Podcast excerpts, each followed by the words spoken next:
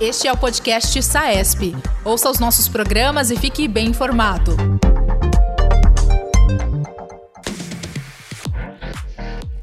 Olá, seja bem-vindo ao SAESP Podcast, o podcast oficial da Sociedade de Anestesiologia do Estado de São Paulo. Você está comigo, Guilherme Barros. E neste episódio, nós vamos conversar com meu colega e amigo Dr. Ginter Badessa. Dr. Ginter é diretor de defesa profissional da SAESP e diretor-geral do GAAP, Grupo de Anestesiologistas Associados Paulista.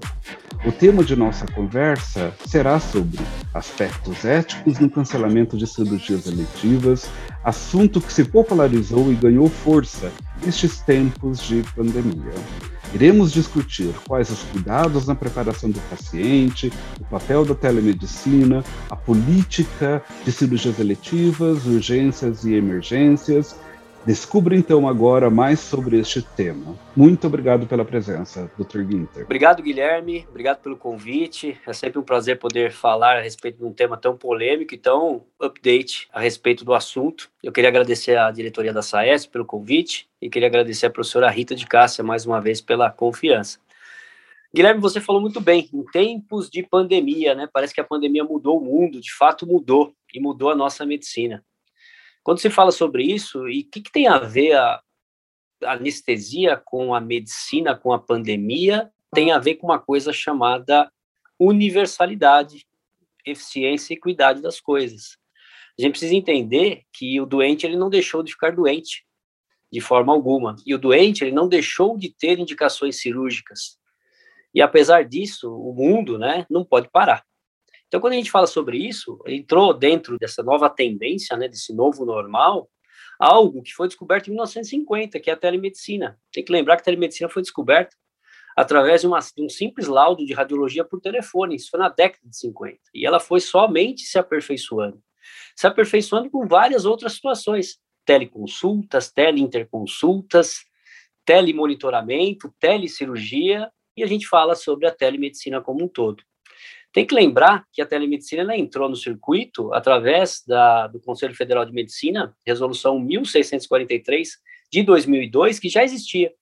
E ela veio, na verdade, ela veio tentando crescer nesse cenário, e lógico que ela sofreu várias situações, várias é, ingerências nesse sentido, mas ela nunca deixou de existir. E depois dessa pandemia, por um caráter excepcional que ainda estamos, ela virou, ela passou a ser uma realidade. Então, a telemedicina hoje na anestesia ela é super importante. Tem que lembrar que ela é uma união entre tecnologia e medicina à distância. Apenas isso.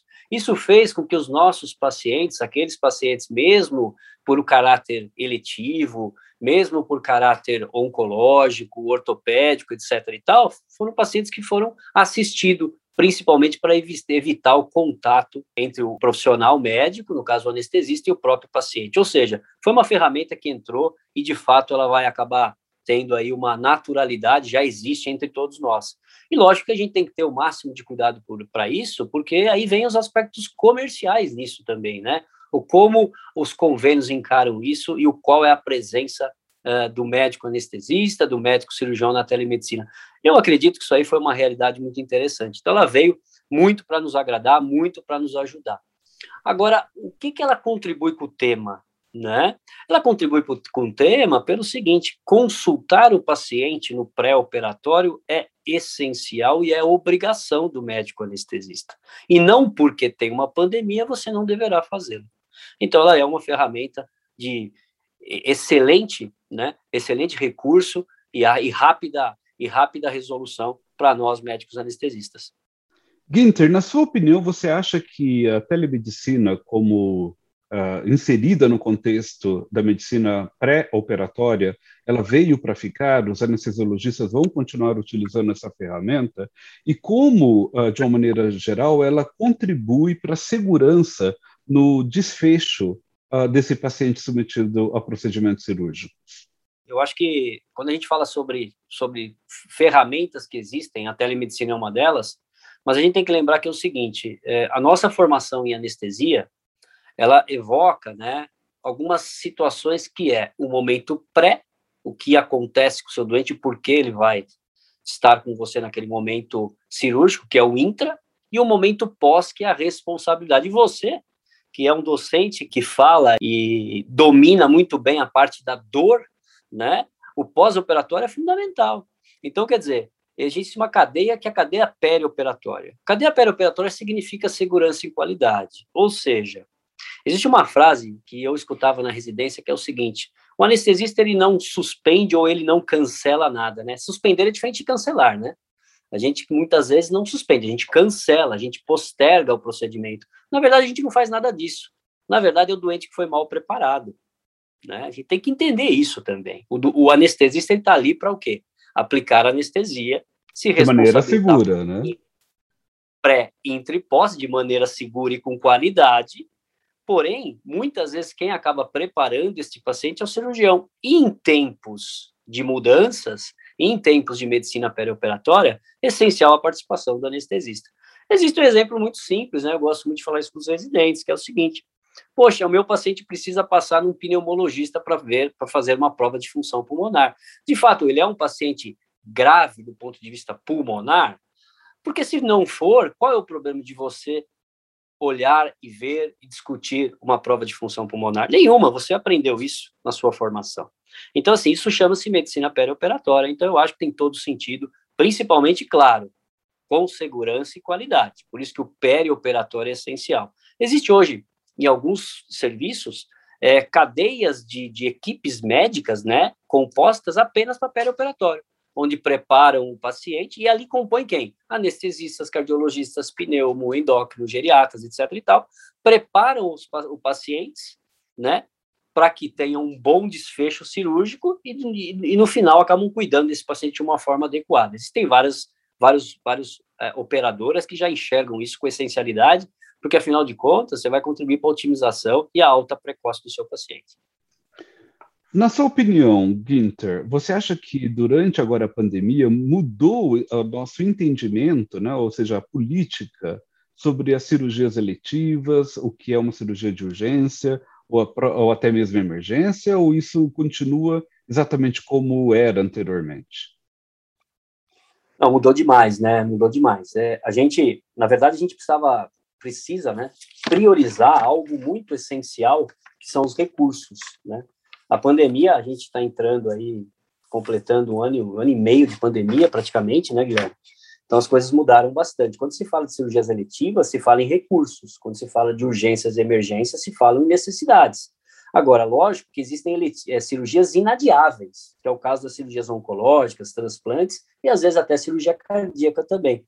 Agora, nós, como gestores de centro cirúrgico, onde contribuímos com a maior margem de contribuição do hospital, o anestesista, sofremos demais com isso. Então, quando a gente fala sobre isso, a gente tem que olhar para um contexto chamado CONAS, que é Conselho Nacional de Secretarias de Saúde, e o CONASENS, que é o Conselho Nacional de Secretários Municipais de Saúde.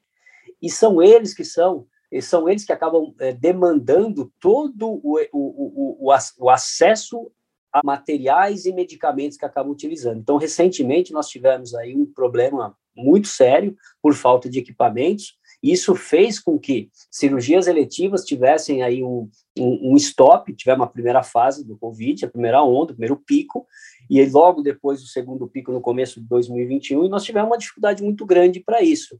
Agora, óbvio que cirurgias eletivas, com todo o cuidado necessário, associado à rentabilidade dos materiais que vão usar, à necessidade daqueles materiais que vão usar, e principalmente com o aspecto da não contaminação, né, com o aspecto do, do, do, do, do, do essencial da proteção, elas foram evitáveis. Óbvio que cirurgias de urgência e emergências, elas continuaram dentro de um critério.